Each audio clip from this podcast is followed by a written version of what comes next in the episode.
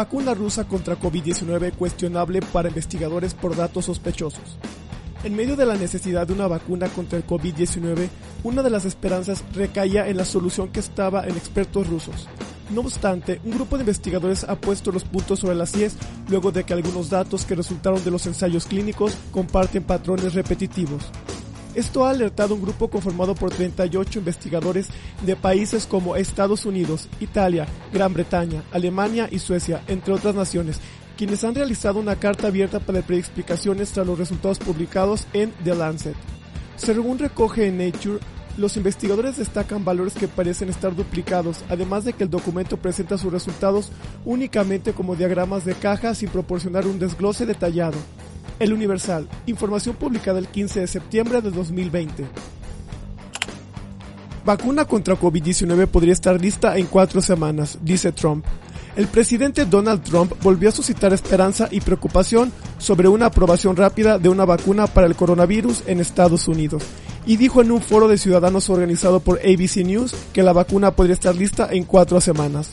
La administración anterior tal vez había tardado años en tener una vacuna, pero la FDA y todas las autoridades, dijo Trump el martes, estamos a semanas de tenerla. Podrían ser tres semanas, cuatro semanas. El plazo de Trump es mucho más optimista que las estimaciones de los ejecutivos de la industria farmacéutica u otros miembros del gobierno, entre ellos el director del Instituto Nacional de Alergias y Enfermedades Infecciosas, Anthony Fauci. Esto ha dicho que se esperará una aprobación de la vacuna más cerca del fin de año, con una distribución de gran alcance el próximo año. Las autoridades de salud pública han expresado su preocupación de que la Casa Blanca esté presionando a la FDA para que apruebe una vacuna antes de las elecciones del 3 de noviembre y las compañías farmacéuticas que desarrollan una vacuna han dicho conjuntamente que no comenzarán a producir un tratamiento hasta que se haya examinado a fondo su seguridad y eficacia. El financiero, información publicada el 16 de septiembre de 2020. En España, voluntarios se retiran de ensayos de vacuna contra COVID-19 de Johnson Johnson. Algunos voluntarios de la vacuna contra el coronavirus de Johnson Johnson han decidido dejar de participar en los ensayos clínicos en España, luego de conocerse la noticia de que un participante de la inoculación de AstraZeneca tuvo efectos adversos mientras se realizaban las investigaciones sobre la dosis, pese a la dimisión, el ensayo en el país europeo se mantiene, ya que aún cuentan con voluntarios de reserva para seguir con el proceso, dijo el investigador principal Alberto Borovia. Nos ha afectado en parte porque sí que es verdad que esta noticia hizo que voluntarios que teníamos en el estudio retiraran su consentimiento, dijo Borovia en la entrevista, quien no precisó cuántas personas habían abandonado el grupo. Milenio, información publicada el 16 de septiembre de 2020.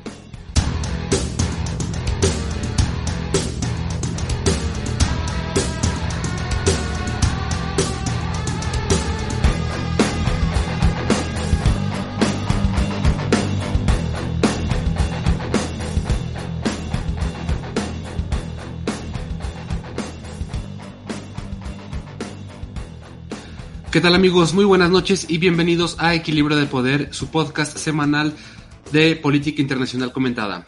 Hoy es un día muy especial puesto que estrenamos nuestro canal de YouTube, Equilibrio de Poder Podcast. Ahí pueden escribirnos, es ahí donde vamos a alojar todos nuestros videos con nuestras discusiones semanales para analizar desde el punto de vista de las relaciones internacionales los eventos más trascendentes del acontecer internacional. Además de eso, pueden seguirnos en Facebook, estamos como Equilibrio de Poder, en Twitter como arroba poder equilibrio, en Instagram como arroba equilibrio de poder.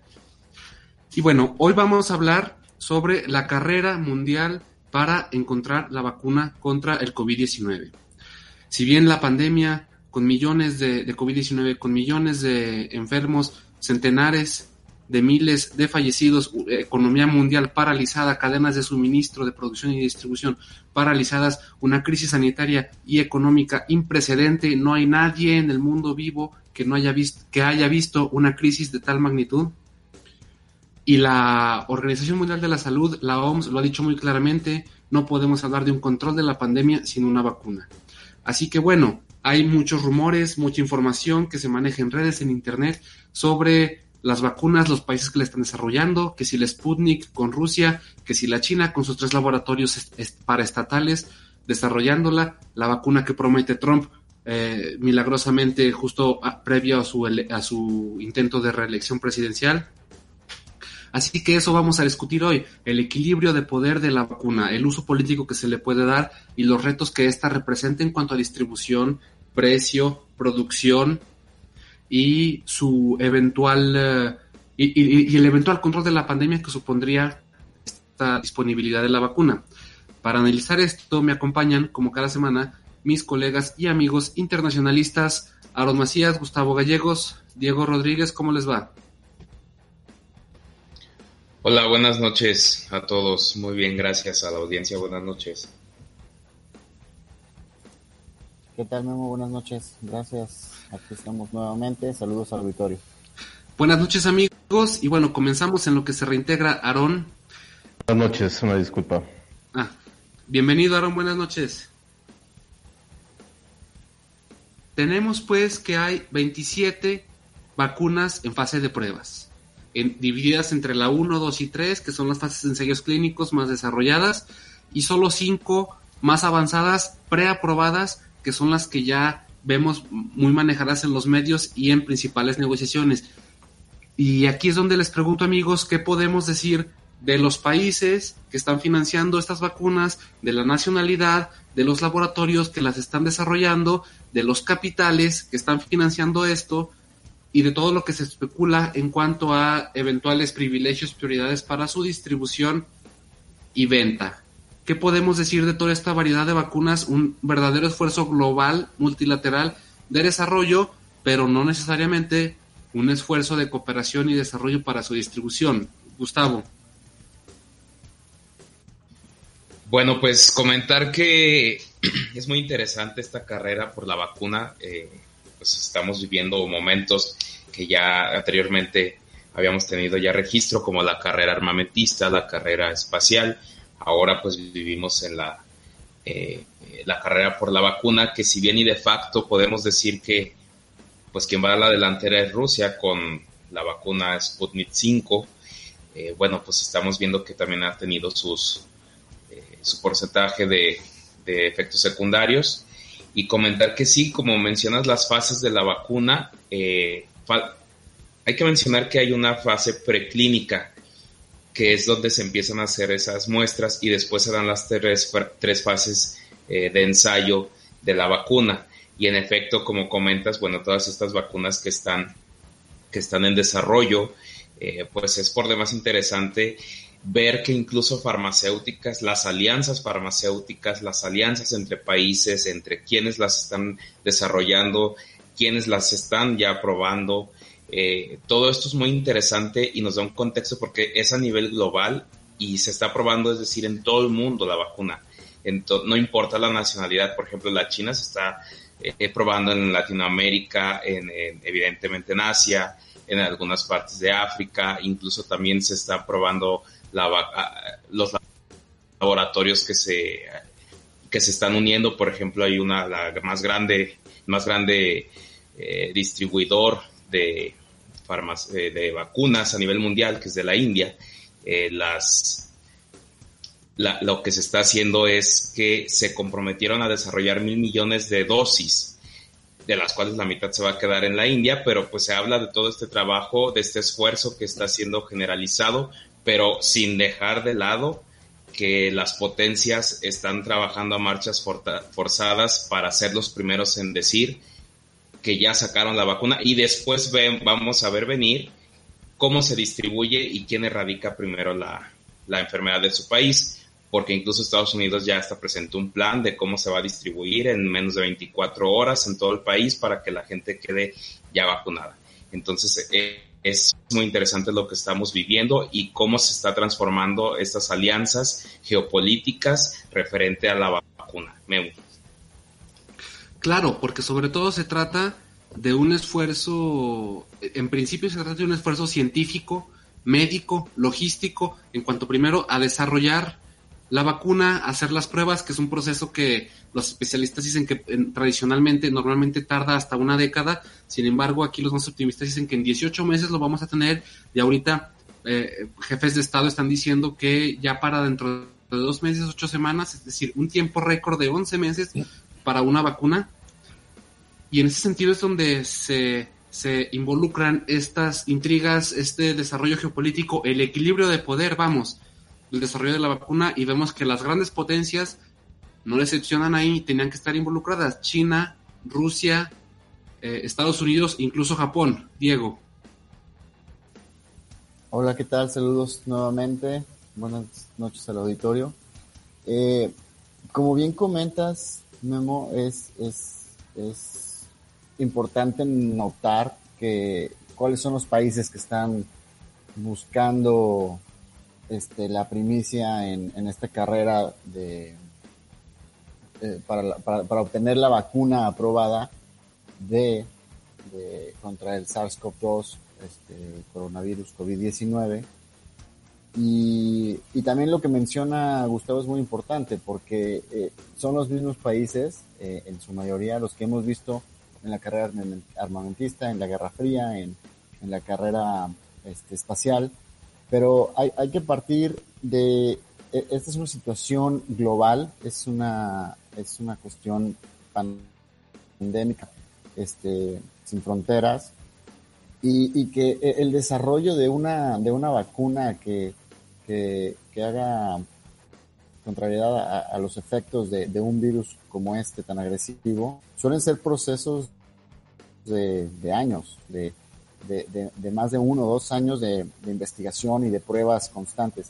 Si bien esto se ha acelerado pues, por la misma agresividad y fácil contagio de, este, de este virus, este, ha, generado, ha generado una aceleración en todos los niveles, tanto a nivel gubernamental, a nivel este, farmacéutico, a nivel de las autoridades como la Organización Mundial de la Salud, para permitir este, un desarrollo más acelerado de las investigaciones y las propias pruebas, permitiendo incluso fases combinadas. De estas tres fases que, que, que vamos, to, todas las, hay que dejar claro a todo el auditorio que que, que las, las tres fases y, el uso limitado y, la aprobación son, son requisitos que establece y, y, que son estándares mundiales que establece la Organización Mundial de la Salud a los que están adheridos la gran mayoría de los países y las farmacéuticas, todas las que están compitiendo en esta carrera por desarrollar esta, esta vacuna.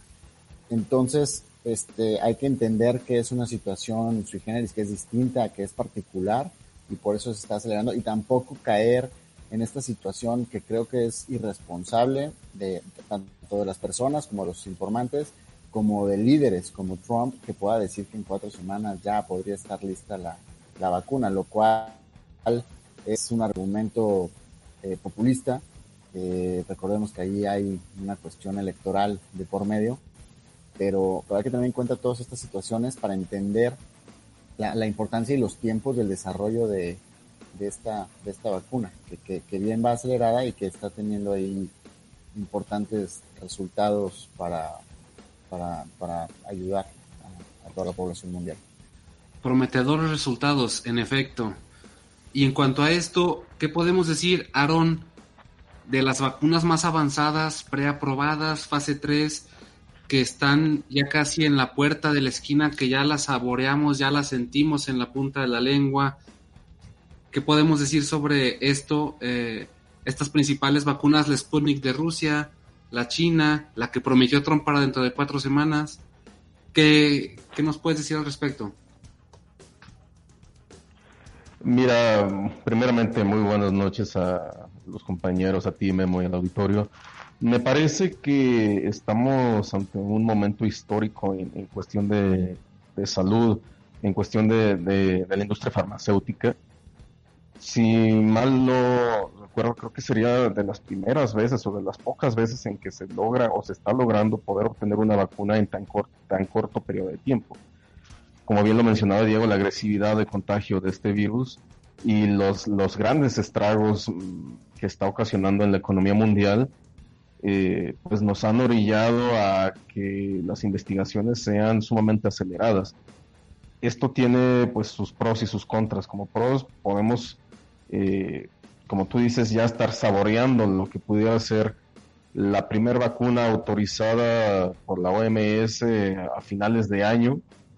Sin embargo, pues tiene también sus contras, que como lo hemos visto, pues son eh, son, son momentos de mucha incertidumbre informativa en la que la información fluye de una manera súper, súper rápida.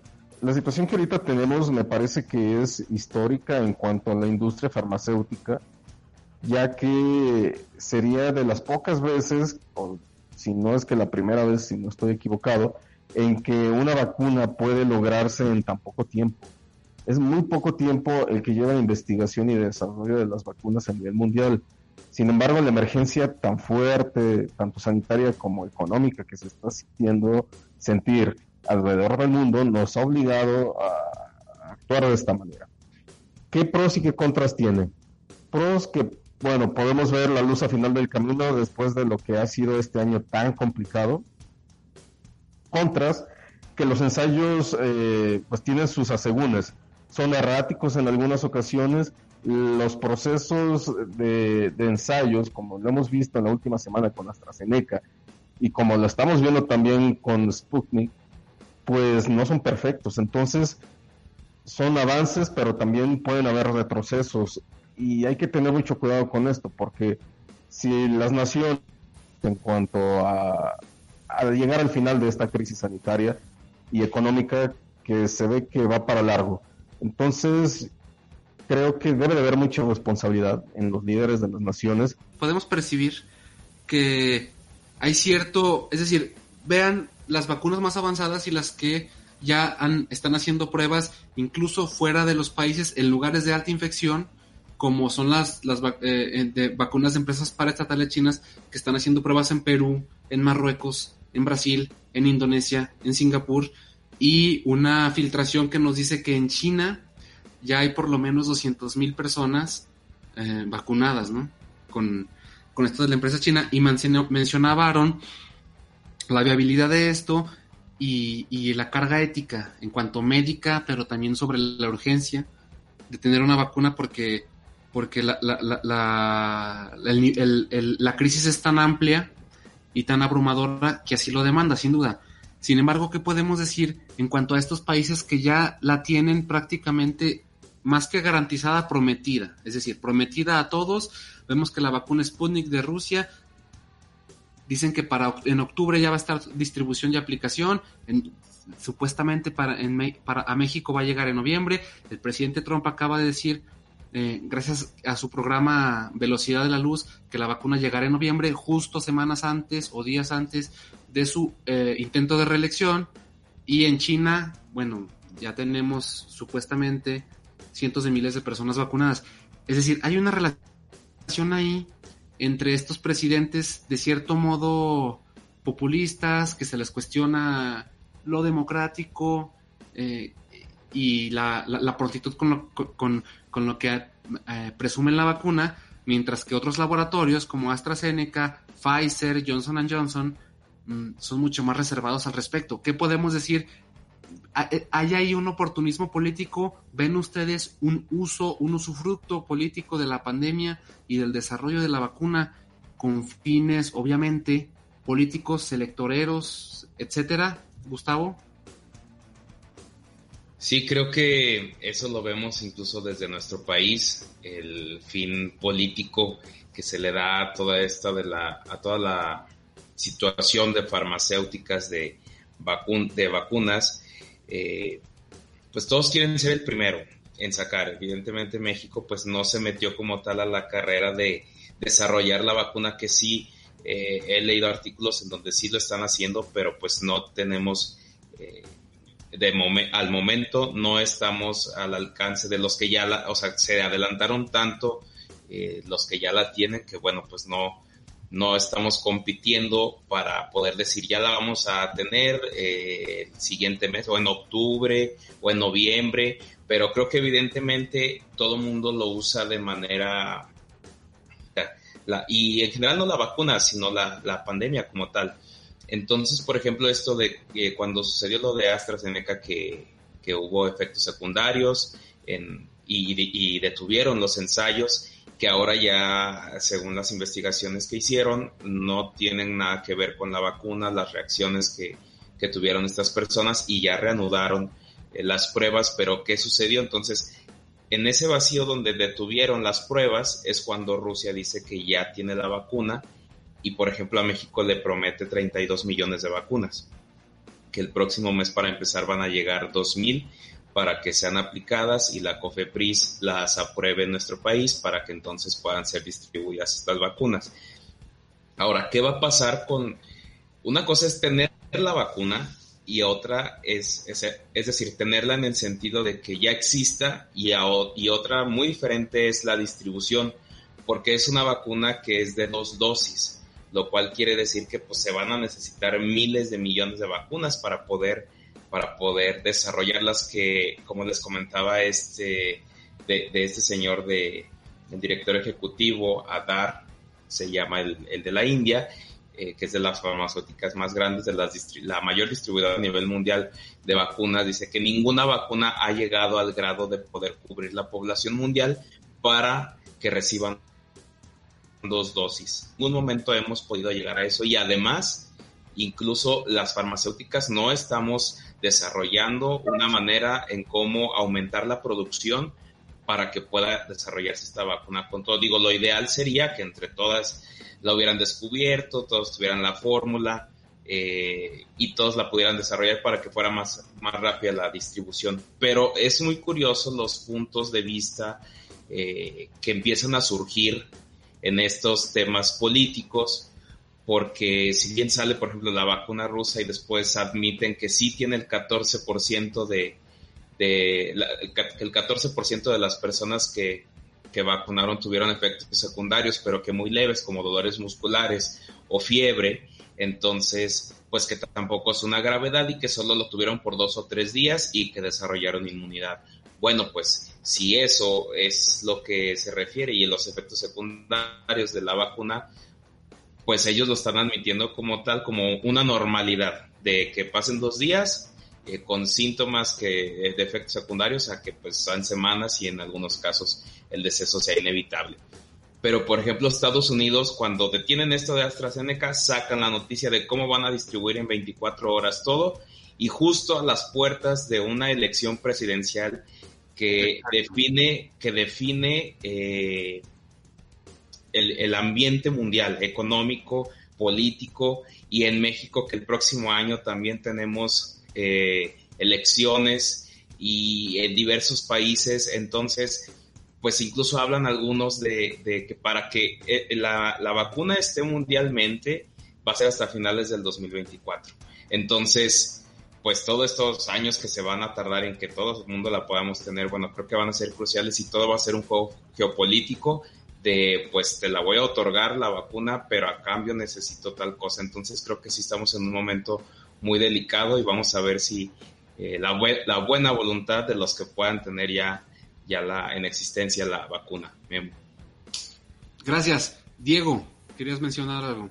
Sí, creo, que estoy de acuerdo con, con Gustavo en, en, este oportunismo político que puede generar eh, el desarrollo de la, de la vacuna que, también hay que tener en claro que la vacuna perfecta no va a salir ahorita en cuatro semanas, en un mes, o el primer trimestre del próximo año. La vacuna perfecta que no va a tener efectos secundarios, que va a ser la aplicación mundial ya de una manera estable, sin contratiempos, este, sin, sin, sin urgencias, este, totalmente probada con todas las fases, con todos sus tiempos, va a estar presente hacia finales del próximo año o hasta dentro de dos años. Pero sí es importante todo el trabajo que están haciendo, porque están metidas todas las farmacéuticas y la mayoría de los, de los, de los gobiernos, vamos, de los gobiernos desarrollados en, esta situación de investigación farmacéutica. Como bien decía Gustavo, ahí México no juega, no participa en esta carrera. Si bien hay investigación, si hay desarrollo, es en una segunda instancia. Es este para buscar no tener las primeras, las primeras vacunas para el total de la población, pero sí para una etapa más de, de, estabilidad de aplicación a aplicación universal a, toda la población nacional. Y, eso ya viene siendo hacia hacia finales también del, del próximo año no no es la medida urgente. Y, como mencionaba tenemos a todas las farmacéuticas americanas a las a las poderosas este, farmacéuticas asiáticas de, de, la India, la, este, las suizas, las francesas, todas participando, algunas en colaboración entre centros de investigación, universidades, este, eh, y, gobiernos. Por ejemplo, tenemos la situación de, AstraZeneca, este, Suiza con, con, la Universidad de Oxford. Y aquí quiero, quiero hacer un, un aterrizaje más a la situación de México, porque, bueno, primero en el panorama completo hasta, hasta ahora, esa información de, del, del John Hopkins eh, Institute sobre el seguimiento de casos y, muertes y recuperaciones de, de, de COVID-19. México cuenta al día de hoy con cifras oficiales con 680.931 contagiados. Es el séptimo a nivel, es el séptimo país a nivel mundial. Aquí cabe destacar, no es una situación buena, este, no es una buena noticia. Hay, hay cuatro países latinoamericanos dentro de estos siete. Está Brasil, está Colombia, está Perú y México, número siete. Eh, y al momento hay 29.7 millones de casos a nivel mundial. Ahora, en la situación de muerte no pinta mejor la cosa ni el escenario. México es el cuarto a nivel mundial con 71.978 muertes oficiales al, al, día de hoy.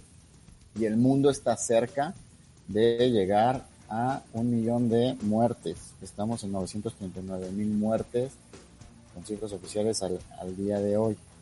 Y respecto a la situación de las vacunas, México, en una noticia un poquito más, más este, favorable, México está relacionado con dos de las vacunas que van más adelantadas en la carrera. Justo la, Organización Mundial de la Salud mencionó que la de la colaboración entre AstraZeneca y la Universidad de Oxford, de Inglaterra, es la es probablemente la, la, más adelantada.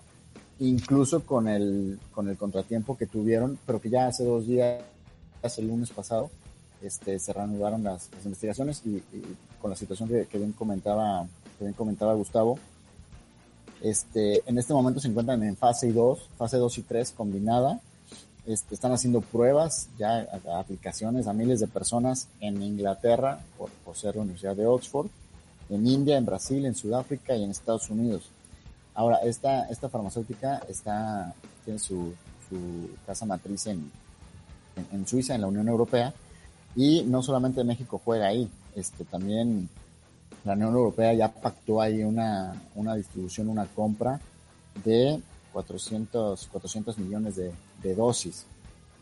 Ahora, esta situación de AstraZeneca y Oxford juega México, pero desde la, desde el punto privado, desde el sector privado, ahí hubo la participación del ingeniero Carlos Slim para buscar una negociación para tener dosis este, que se puedan entregar y producir en México junto con Argentina para creo que, creo que son cerca de 400 millones de dosis las que se van a, en una segunda instancia, las que se van a producir, pero no solamente para México, sino para distribución de toda América Latina, salvo Brasil.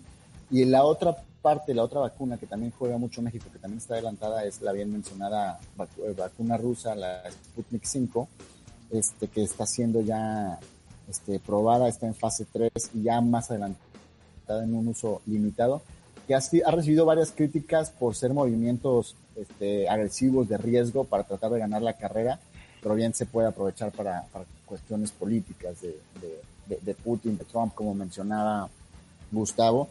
Y bueno, recordemos que aquí en México hay elecciones el próximo año y, es con la que se está haciendo también este, este mucha relación de, de, México.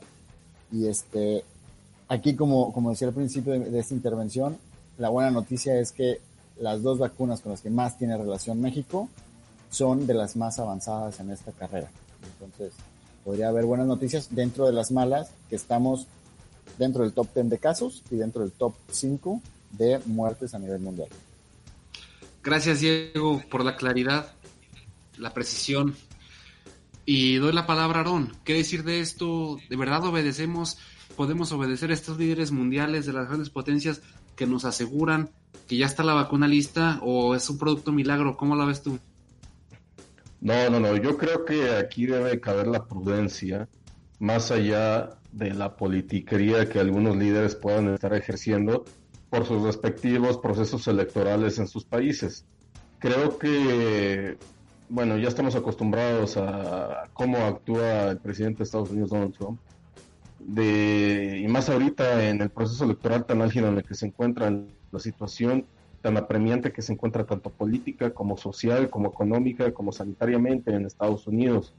Entonces, eso de que vamos a tener una vacuna en cuatro semanas, tres semanas, se me hace una... y lo hagan en, en, el tiempo que él quiere porque eh, va a ser antes de las elecciones. Es una completa irresponsabilidad de parte de, Donald Trump. Y me, y me parece que esa ejerción, esa presión ejercida indebidamente es una aberración para, para esto que es tan delicado. Que este tipo de presiones por parte de los líderes políticos de las diferentes naciones que están en este momento llevando a cabo estos eh, ensayos clínicos son una completa irresponsabilidad y una aberración en contra de la investigación científica. No podemos estar nosotros a expensas, ni los científicos obviamente, de las ocurrencias y de los procesos electorales de cada una de las naciones. Me parece una completa irresponsabilidad y una ofensa a la comunidad científica que haya que estén ejerciendo este tipo de presiones. Ahora, eso es por un lado. En el momento en que tengamos o que salga una vacuna de cualquiera de las de los distintos laboratorios y de casas de investigación que la están llevando a cabo, la distribución, cómo se va a llevar a cabo. Creo que es algo muy, muy importante que tenemos que tener en cuenta, la titánica labor de distribución y la titánica labor de combatir cualquier corrupción en el proceso de, distribución de la vacuna. Sí, claro, sobre todo considerando que tienen que ser vacunados eh, 8 mil millones de seres humanos, ¿no? Imagínense nomás el, el trabajo que es, y decía Aaron, eh, eh, mencionaba Aaron el reto, la titánica labor de distribución, pero antes de eso viene la producción, ¿no? Exactamente. ¿Qué país producción, Ajá. producción y distribución creo que es algo que va a tener grandes implicaciones y va a ser un, un reto muy grande para la humanidad. Así es, y en ese sentido, quiero plantearles a ustedes el siguiente tema. Eh, ya habiendo desarrollado una vacuna, teniendo una vacuna aprobada por la FDA, por uh, salubridad, por, Cofepris en México, por quien tú quieras, ahí no termina, ahí no termina el reto, ahí no termina la pandemia y ahí no comienza el control de la pandemia, sino que ahí es donde comienza de verdad el reto de producción, qué empresa, qué país, qué laboratorio, qué universidad tiene la capacidad para producir 8 mil millones de vacunas o 16 mil millones en caso de que requiera dos dosis. Y esto si es que es a largo plazo, pero si es cada año, si se vuelve una cosa de infección estacional, es, es esta producción de 8 o 16 mil millones cada año, cada ciertos meses, cada cierta estación. Y una vez solucionado eso, ¿cómo se va a distribuir? ¿Quién la va a recibir primero? el país eh, cuyo laboratorio, donde el laboratorio sede está, eh, los países que son sede del laboratorio que la desarrolla, los países que son sede de la empresa que la financia, del gobierno, del filántropo. Vemos que Bill Gates está involucrado en diferentes em, proyectos para garantizar un acceso democrático al, al COVID, a, la vacuna, a los tratamientos, o es que será distribuida primero en los países con eh, focos de infecciones más altos, como es América Latina, o el África subsahariana. En ese sentido, yo creo que es un gran reto, tanto de la OMS como de los gobiernos, y también de la Organización Mundial de Comercio, en, cuestión de regular eh, comercio justo, prácticas leales, en cuanto a cuestión de impuestos, arancelaria, así como cuestión de eh, derechos de autoría y propiedad intelectual, para evitar que sea una vacuna prohibitiva por su costo, sobre todo para los países ingresos bajos y medio bajos, ¿no? ¿Qué, podemos decir de esto? Estos retos, Gustavo. Creo que eh, voy a abonar un poquito para hacer la línea de conexión con lo que decían de lo delicado que es el hecho de que sea, se acepte ya una vacuna, porque pues qué caso tendría una vacuna donde ahorita sí soluciona este problema, pero que después si te vuelve a dar, ahora si te mueres o desarrollas otra enfermedad y como va mutando, pues sí es muy delicado y muy irresponsable nada más sacar una vacuna por decir que ya la tienes. Eh, dicho esto, creo que pues la logística que se tuviera que hacer para esto, para empezar, aunque todos la tuvieran, es una vacuna de dos dosis que te da inmunidad por dos años. Entonces, la diferencia entre la aplicación de la primera y la segunda dosis es de 21 a 28 días. En ese lapso, por ejemplo, un país como México ni siquiera alcanzaría a aplicar la primera dosis, cuando ya algunos les tendría que estar aplicando la segunda. Imagínense en la India, imagínense pues, en los países de grandes poblaciones. Entonces, es un, eh, esta logística que se tuviera que hacer para empezar los trámites burocráticos a los que se va a enfrentar en cada país. Porque si, como mencionas, el laboratorio no está, eh, sucede, no está en el país donde se va a hacer la distribución, pues tiene que enfrentarse a toda una serie de trámites y de aprobaciones para, para entonces eh, poder ser distribuida la vacuna en ese país. Eh, ¿Cómo va a ser la distribución? Pues ahorita todo el mundo está dando su bandera de que se van a eh, dar la vacuna gratuita, pero ¿cuántas dosis van a entregar por país? Va a ser en relación al porcentaje de población, en con relación al porcentaje de infectados, con relación a quién la puede comprar, con, o sea, son una serie de aristas a las que se va a empezar a enfrentar, porque el hecho de que ya se inicie la producción y de que muchos estén eh, pues parejeando en el sentido de que la pueden eh, sacar la vacuna y pues después desarrollarla de manera ya exitosa, va a ser muy delicada la manera en, en la que se va a enfrentar eh, la, la, la aplicación de esta vacuna. En el caso, por ejemplo, de Estados Unidos, en el plan que presentaron al Congreso para la distribución de la vacuna en menos de 24 horas, que todo el mundo la va a tener, pues van a utilizar al ejército.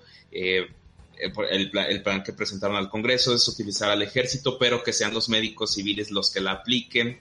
Pero cómo van a llegar a todos lados, eso es lo que el Congreso les cuestionaba. Bueno, si tú me estás diciendo quién la va a aplicar, quién la va a distribuir, a dónde se debe de aplicar, pero cómo va a ser la logística de quiénes van a llegar eh, y si son dos dosis, a cómo voy a identificar a los que ya se las puse y a los que no. Eh, en eso deberíamos ya de estar pensando e incluso eh, irnos adelantando en un plan de distribución en el país que hasta el momento no se ha mencionado e incluso dudo que alguien lo esté trabajando, pero creo que entonces se tiene que empezar, cada país debería ya de tener un plan de distribución por si le dan, por si puede adquirir mil, por si puede adquirir cien mil o un millón deben de, debemos de los países tener nuestros planes de distribución para entonces empezar a ver, bueno, una vez que las obtenga, ¿cómo la voy a distribuir? Digo, también es muy irresponsable que nada más a unos eh, exista una confusión y a algunos les, les pongas la primera dosis y la segunda dosis se las, se las apliques a otros que no les habías aplicado la primera. O sea, te vas a enfrentar a una serie de cosas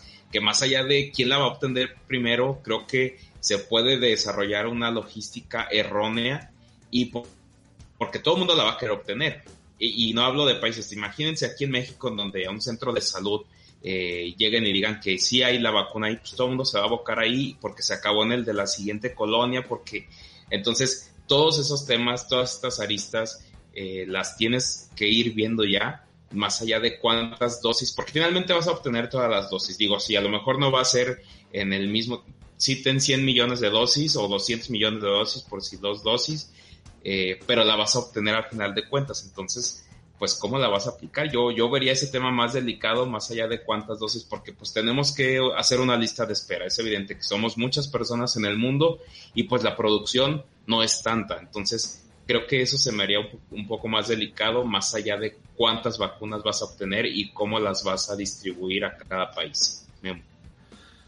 Claro, evidentemente se cierne sobre nosotros, sobre nuestros países, un laberinto logístico eh, difícil, difícil de resolver, empezando por la responsabilidad, sostengo, de la Organización Mundial de Comercio en cuanto a garantizar reglas justas para el comercio, la distribución y producción de eh, una eventual vacuna o tratamiento, lo que venga primero.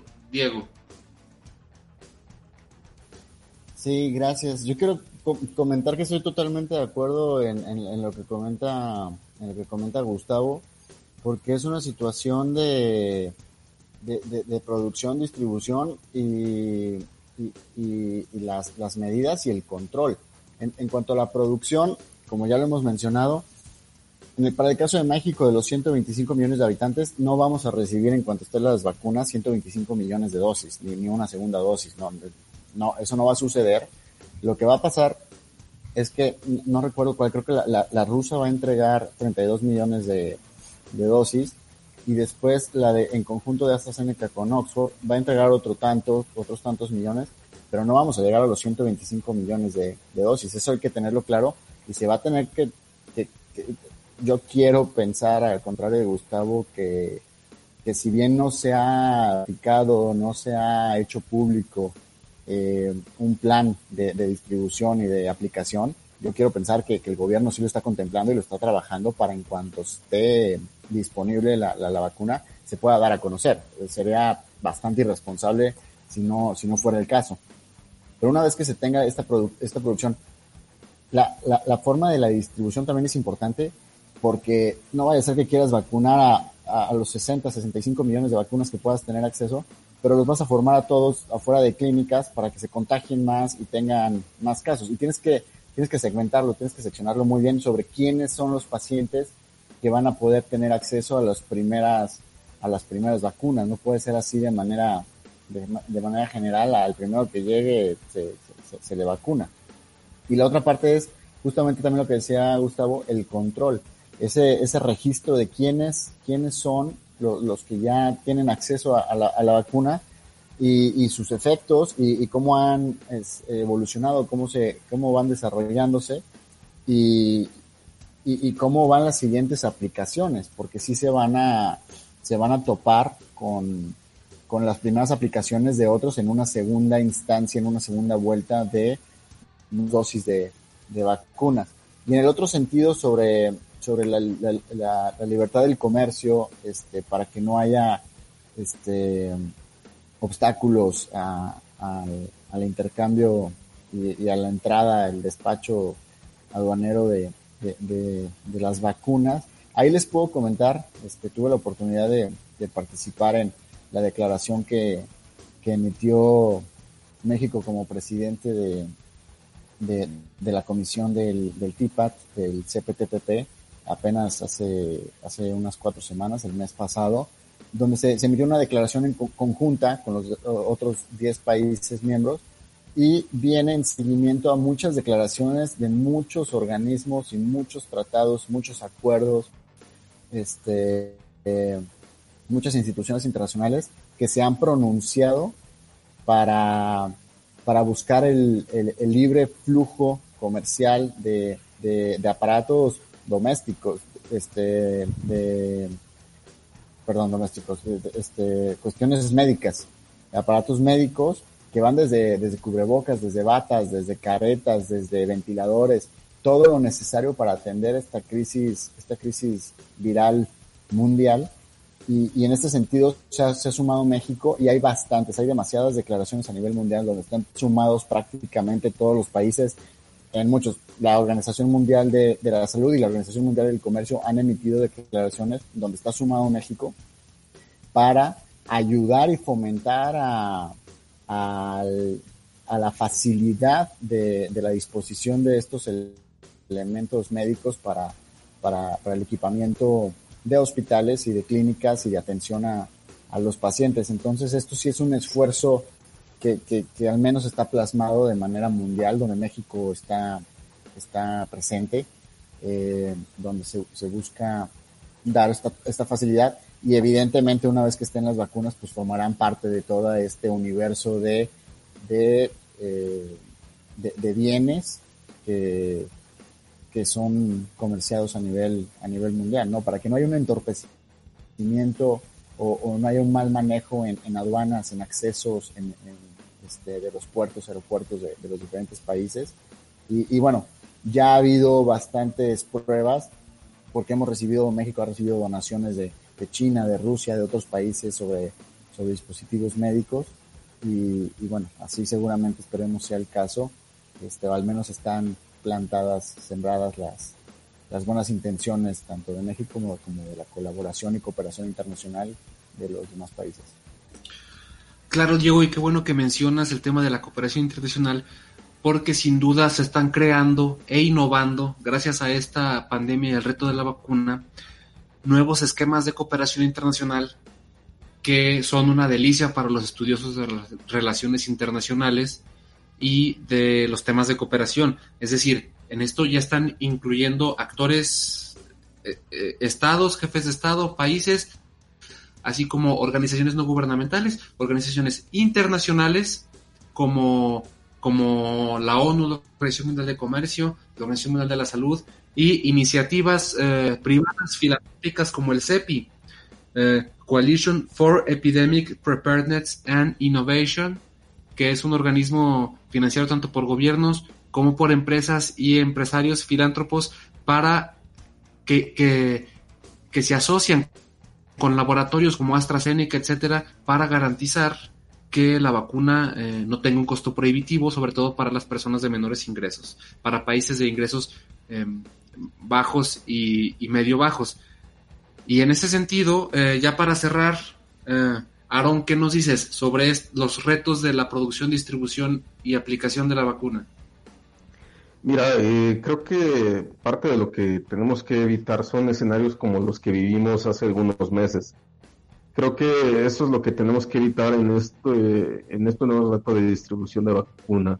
Que no veamos esos escenarios en los que los países se confrontan por la escasez de, equipo, en este caso de vacunas, o, de cualquier tipo de equipo médico durante una emergencia de esta índole. Me parece que eso sí eh, es una tarea diplomática muy importante que las diferentes naciones tienen que llegar a un consenso. Países de ingreso medio, ingreso bajo como el de nosotros, tienen que ser forzosamente eh, bajo una escala de prioridades.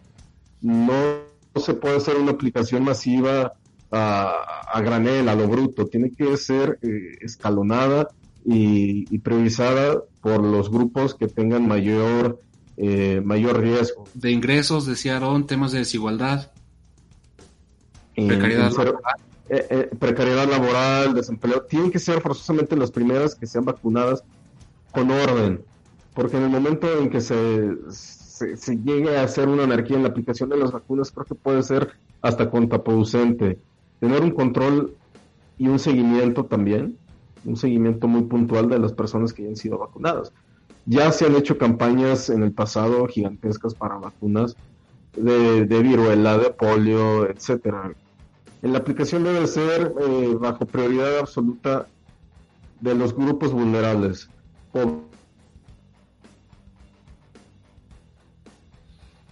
Sí.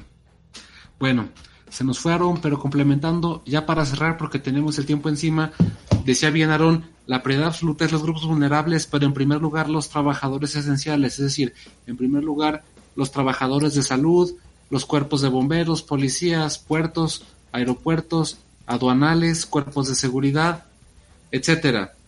Y antes de despedirnos, amigos, antes de agradecerles su participación, su tiempo, así como la audiencia, queremos eh, atender a un comentario que nos hacen en nuestra transmisión en YouTube. María Campos, a quien saludamos, ¿qué opinan sobre la polémica que surgió sobre el supuesto espionaje ruso a los competidores de la vacuna? Y si creen que esto haya influido en la delantera que lleva el país en esta carrera. Mm, me parece que Gustavo quería responder a este cuestionamiento. Sí, quería comentar sobre esta pregunta que muy amablemente nos hace María Campos. Y, por ejemplo, los que sacan este espionaje, que fueron tres países, Canadá, Reino Unido y Estados Unidos, eh, lo atribuyen a una organización o, que se llama, o a un grupo de hackers que se llama APT-29, también conocidos como los Duques, que ya anteriormente habían hecho algunos, algunas, algunos hackeos y lo intentaron hacer en esta ocasión por medio de de, correos para obtener credenciales, pero la declaración que hacen es un señalamiento de que tienen el 95% de certeza de que son eh, hackers con relación al Kremlin, con relación, que tienen relación con los rusos, pero no dicen que están totalmente seguros. Entonces, inmediatamente, claro, salen todo el mundo a desmentir eh, los rusos y varios embajadores en los países en los que sucedió esto. Eh, a decir que pues se les hace ilógico lo que están diciendo. A mí realmente se me hace eh, muy difícil pensar que para empezar que solamente, si en el caso de que si hayan sido los rusos, se me hace muy difícil pensar que solamente ellos estén haciendo este tipo de espionaje cuando todo el mundo está jugando por esta carrera. Nada más, más que pues si se les están adelantando, pues pudiera ser que pues que quisieron meterle zancadilla con esta con, con estas declaraciones que pues la nota de que tuvieron la vacuna opacó totalmente esta situación de si, hubo algún tipo de espionaje o no. Entonces, bueno, habrá que hacer una investigación más detallada, que bueno, finalmente no creo que en ningún caso pueda ser total, totalmente certera por las implicaciones que tendría el hecho de acusar a alguien directamente de este tipo de, de acciones. Memo. Sin duda que eh, no me extrañaría eh, el caso de que haya espionaje, pero como bien dices, eh, es un espionaje que obviamente todos los países desempeñan y no corre nada más a cargo de países, sino de empresas, incluso universidades, y que están en esta carrera por desarrollar la vacuna por las implicaciones que tiene. Es que imagínense el nivel de ganancias que va a tener la empresa que desarrolle la primera vacuna o la más exitosa o la que logre llevarla a los, a los puntos más álgidos en cuanto a cuestión de contagios del planeta. ¿eh? Es el negocio del siglo, sin duda. Y en, e, y en este sentido, antes de despedirnos, queremos saludar a las personas que nos, eh, nos comentan con interacciones en Facebook. Elena Romo, María Campuzano, Alicia Morales Chávez, un afectuoso saludo. Espero que se suscriban, les haya gustado la transmisión.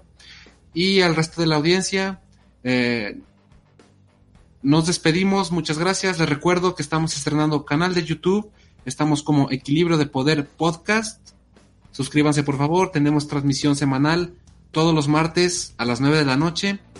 Y pues nada, muchas gracias Gustavo, Aarón, Diego, gracias a Oscar en producción y controles. Buenas noches amigos. Gracias a todos, buenas noches. Gracias, saludos al auditorio. Te faltó Memo, también estamos en Spotify, ahí nos pueden también seguir, escuchar cuando, cuando mejor les parezca. Y muchas gracias nuevamente, saludos. Así es, el día de mañana estaremos eh, presentando el episodio en Spotify y en Evox para el que guste. Muchas gracias y hasta la próxima semana.